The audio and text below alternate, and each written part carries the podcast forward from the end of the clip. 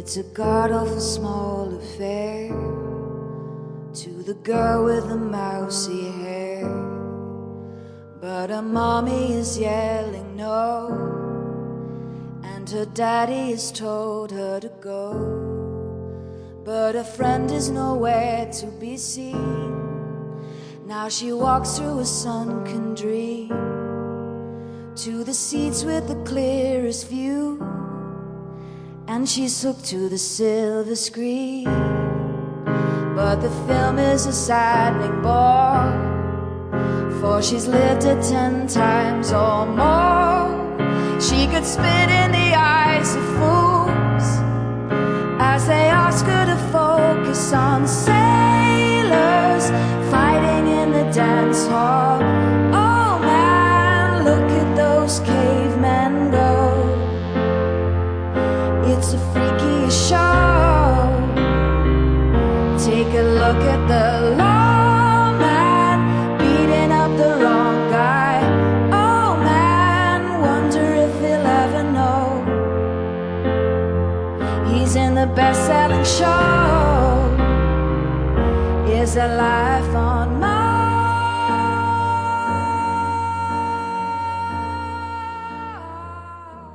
Hola, buenas, bienvenidos al primer Addendum de la Hermandad.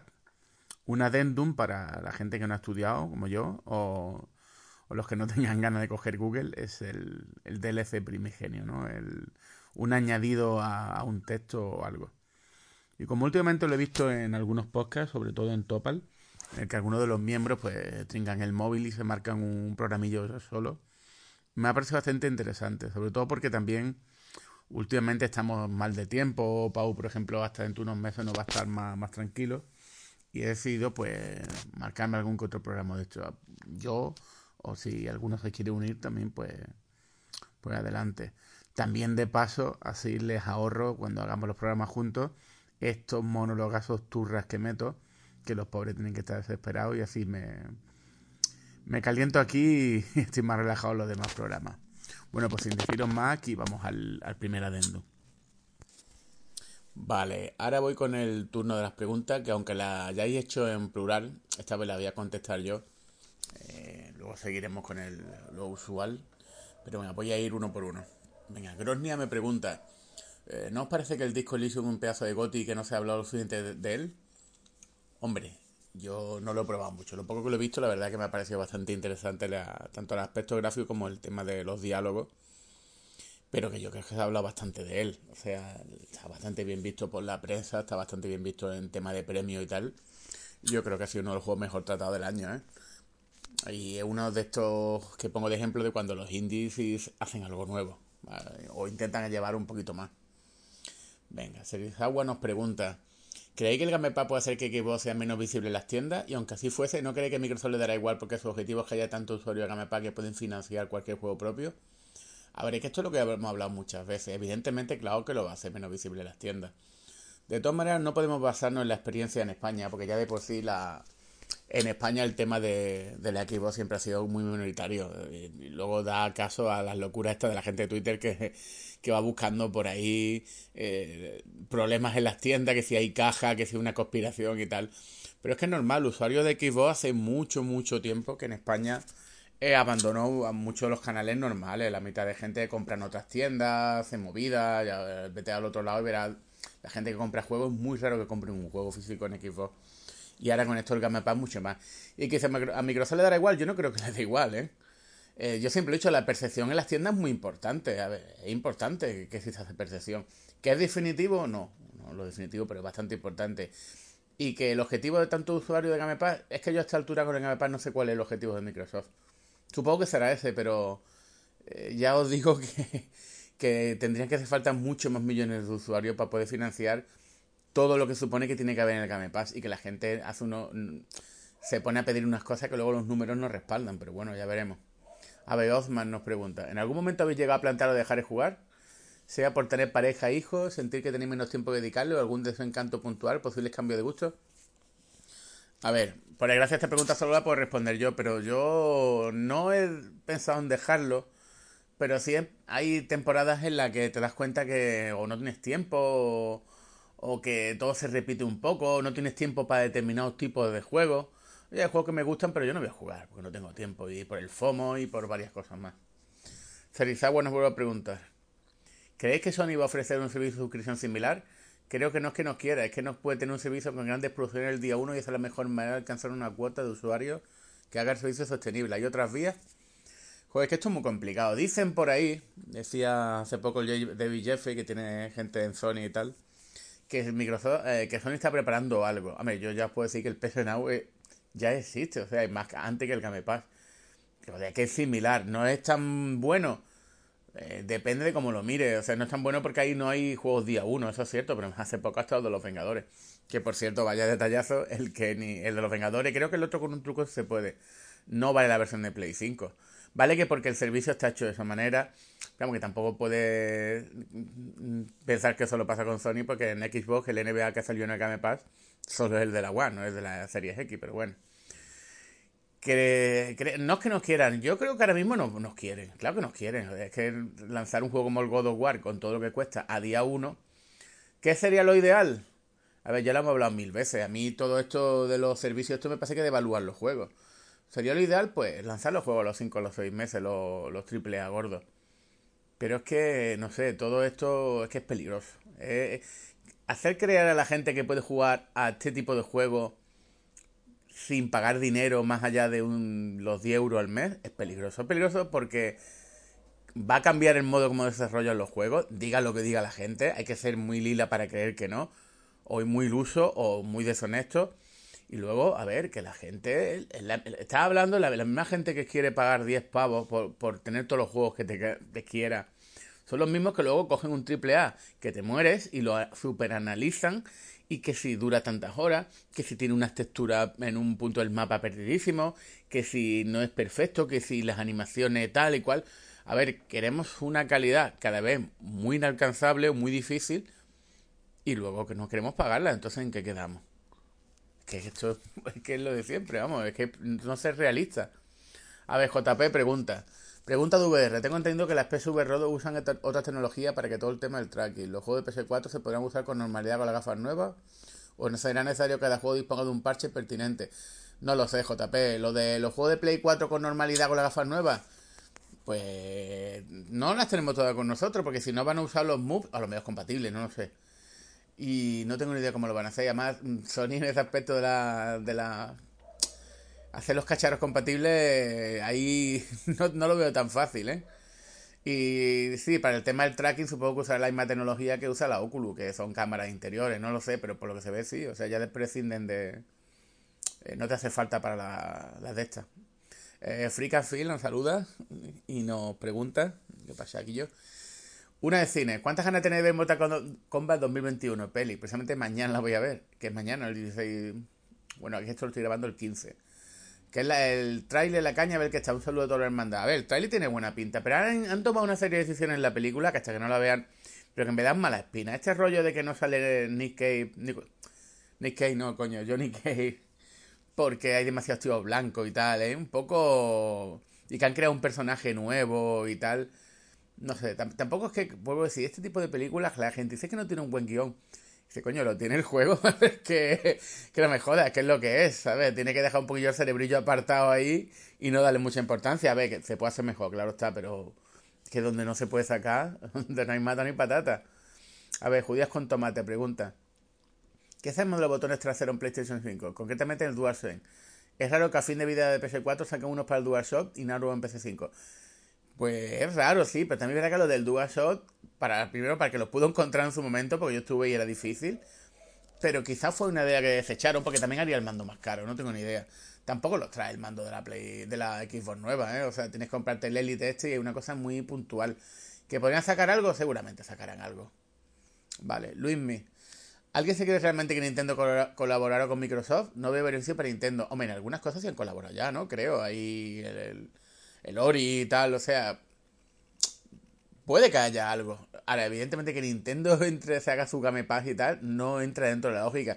Tampoco entraba dentro de la lógica que lo dice Microsoft. O sea, dentro, de la lógica de que Microsoft no tiene otra cosa y han recurrido a esto, pero bueno, cuando tienes mucho dinero, la lógica, la lógica se aparta a un lado. O sea que A esta altura de la vida, con esta edad, yo ya me lo creo todo, ¿sabes?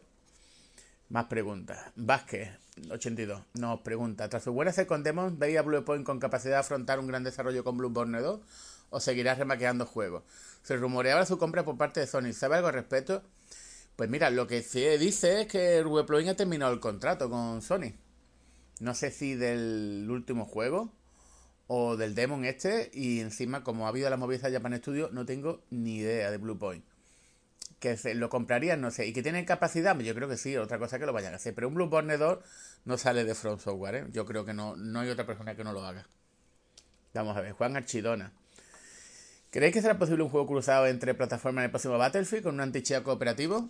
Sí, va a ser, dicen que va a ser juego cruzado, o sea, que eso no es el problema. Eh, Sony acabó publicando todo su catálogo en PC bajo suscripción para contestar a Microsoft. Lo de bajo suscripción no tengo ni idea. Eh, su catálogo, sí, yo creo que hay muchos juegos de Sony en PC. Y bueno, yo no lo veo mal. Si hay una ventana de, publicación de ellos de 5 o 6 meses, un año, no, veo ningún problema que haya juego en PC. A ver, Mix nos pregunta. A ver, ¿cree? Bueno, en el panorama audiovisual he visto, fui al cine, que llevaba casi un año sin ir al cine a ver King Kong vs Godzilla y bueno, lo que hay. Es que habría que analizar un poco estas cuatro películas, las de primera Godzilla de Gareth Edwards, después King Kong, después Godzilla King of the Monster y esta. Yo personalmente esta la pondría la tercera, siendo para mí eh, King Kong, o sea, eh, Skull Island, la, que más me gustó teniendo mucho respeto por la de Gareth Edwards, que es la que me parece que está mejor. Es que, a ver, la de Gareth Edwards se planteó, que me fascina esa idea, de hacerla realista. O sea, desde el punto de vista de los humanos, si estos bichos de cientos de toneladas y metros existiesen de verdad, ¿no? Y hacerle un poco de terror. Cabe recordar aquel primer tráiler que salió de, de los paracaidistas con ese esa música tan de suspensa casi de terror y ese aspecto me gustó mucho. Luego la película tenía su fallo y tal, pero me gustó esa idea. Después Skull eh, Island fue un poco, un poco más el mundo perdido de Conan Doyle. Más aventura, más tal, pero muy bien también, me gustó muchísimo. Fue un acierto, fue un acierto en, marcarla la guerra de Vietnam, por variar un poco, ¿no? Por esa estética, por ese tonito Apocalipsis Now también un poco. Luego aquí donde Monster me pareció un poco chufa, la verdad. Me pareció una película eh, chufera. Eh, se convertía en momentos en videojuegos. Y luego esta última, pues me parece una mezcla de algunas de las cosas buenas de, de Skull Island, que es King Kong sobre todo, porque tiene para mí personalmente tiene mucha más personalidad que Godzilla. Y, un, y los problemas heredados de la de Kino of Monster. O sea, tanto en Godzilla como en Skull Island, los humanos cuando salen son medianamente soportables también, son realistas en la primera, después en la segunda son un poco más plan aventura de, de serial, pero es que los de Kino de Monster y esta última es que literalmente son retrasados. Yo no entiendo este rollo de que, vale, yo entiendo que hay que poner humanos, porque es que si no, las películas serían una escena de videojuego, con los dos bichos no se man por razón. Pero es que literalmente me tienen que poner retrasado, tío. Es que no tiene sentido. Bueno, más películas. También he visto Nobody, que es de, creo que el, director de Hardcore Henry. Si no habéis visto Hardcore Henry, de verdad, verla porque es una película muy, muy, muy buena. ¿Vale? De, que, más os va a recordar a un, a un shooter. Eh, y, y creo que uno de los guionistas de John Wick, porque básicamente es John Wick, pero para viejunos. lo sorprendente de esta película, el, el, el point, Sally Point, es ver al tío de Saúl haciendo de super asesino de la muerte. Empieza muy bien, está muy guay, la escena de acción está muy bien. Lo que pasa es que se le va un poco la pinza al final de la película. Un poco ya, ya la acción sube, se aumenta por mil. Y ya, si nunca son creíbles estas películas, estas ya menos todavía. Pero bueno, está bien, se puede ver bastante bien y da para saga y el tío tiene muchísima carisma como, como héroe de acción, que parezca increíble. ¿eh? Bueno, ¿qué más? También Vivos Level de Frank Grillo, creo que la dije en otro programa. Y esta película, si os gustan las, películas de acción, las películas con sentido del humor y los videojuegos, esta película es un homenaje, hay muchos homenajes a los videojuegos en esta película, que al principio no te das cuenta hasta que ya vas entrando en el guion.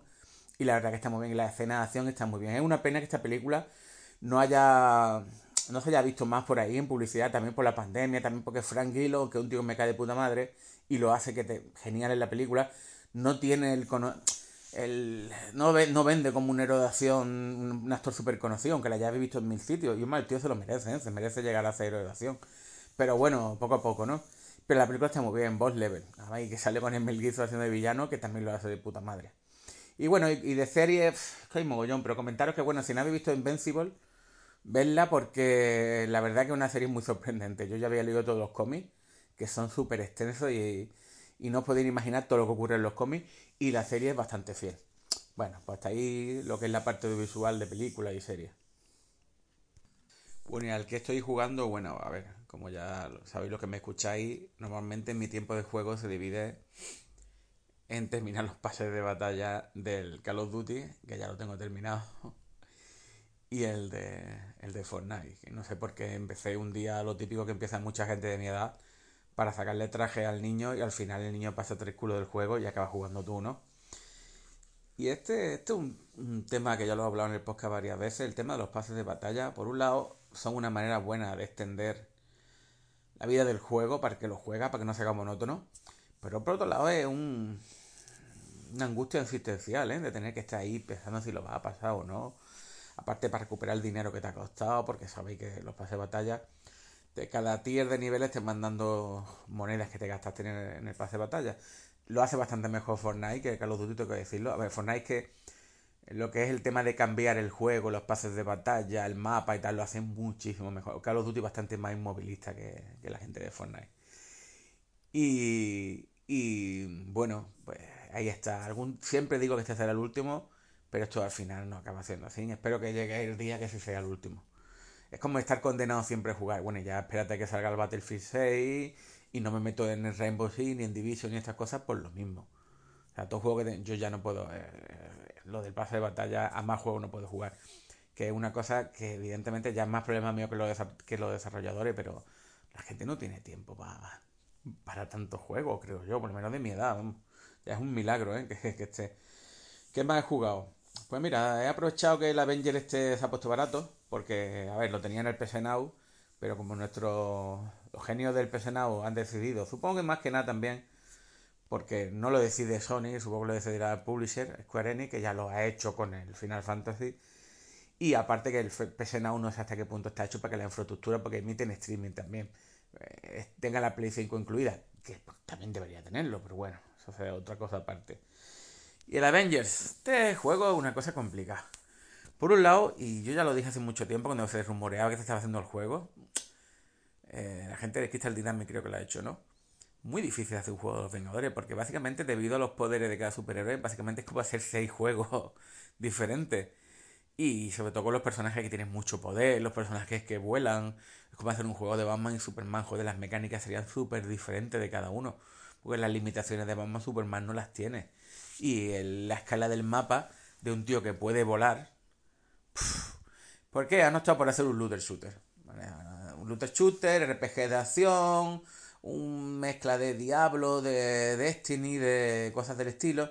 Lo mejor que han podido, pero han recibido muchos palos, bueno, porque han tomado decisiones un poco chungas, porque siguen yendo muy lento, porque, bueno, vamos a empezar que también el corona y tal, pero por ejemplo no ha salido ni el DLC de Spider-Man este famoso que se iba, se iba a hacer. Sí, han metido Jodas con, ahora han puesto Black Panther, bueno, lo han puesto prometido, ¿no? Y porque se van a hacer gratuito, lo cual está bien.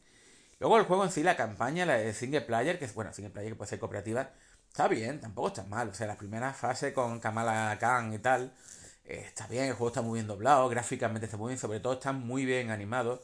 Y la versión de Play 5 gana muchísimo con los 60 frames. Que sí, que hay un modo con un poquito más de calidad, que hay más física en los impactos de cuando rompes cosas y tal, pero los 60 frames ganan muchísimo, muchísimo.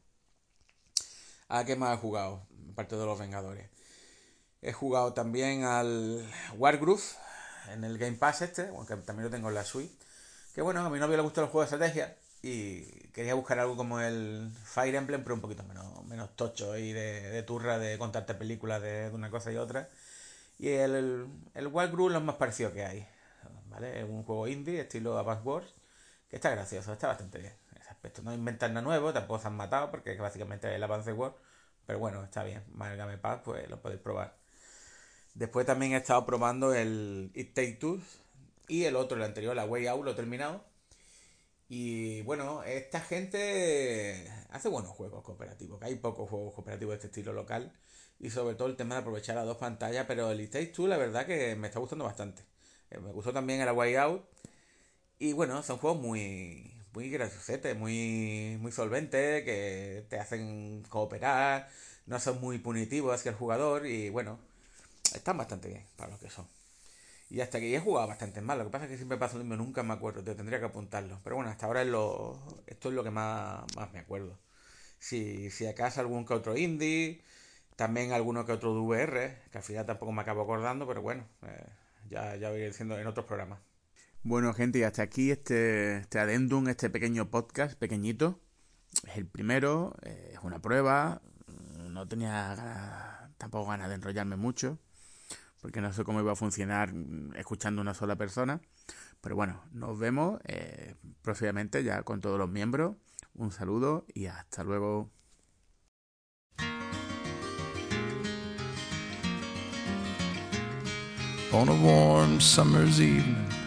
On a train bound for nowhere, I met up with a gambler. We were both too tired to sleep, so we took turns of staring Out the window at the darkness, till boredom overtook us, and he began to speak. He said, Son, I've made a life out of reading people's faces and knowing what the cards were by the way they held their eyes. So if you don't mind my saying, I can see you're out of aces. For a taste of your whiskey, I'll give you some advice. So I handed him my bottle, and he drank down my last swallow. Then he bummed a cigarette and asked me for a light. And the night got deathly quiet, and his face lost all expression. Said, If you're gonna play the game, boy, you gotta learn to play it right. You got to know when to hold 'em,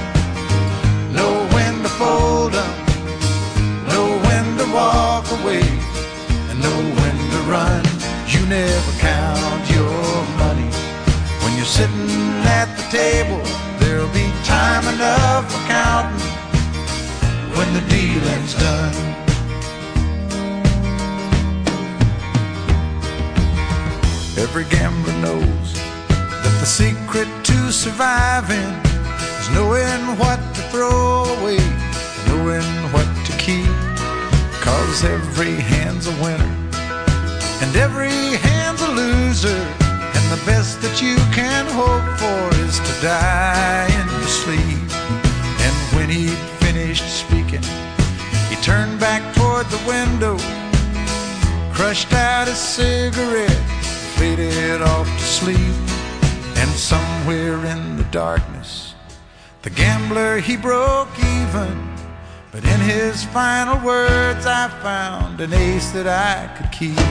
You got to know when to hold know when to fold up, know when to walk away, and know when to run. You never count your money when you're sitting.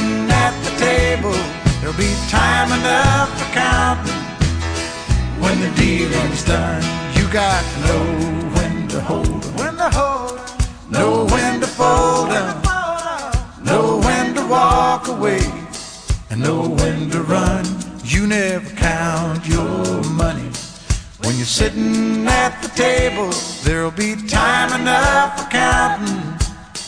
When the dealing's done, you got to know when to hold them, Know when to fold up, know when to walk away, and know when to run.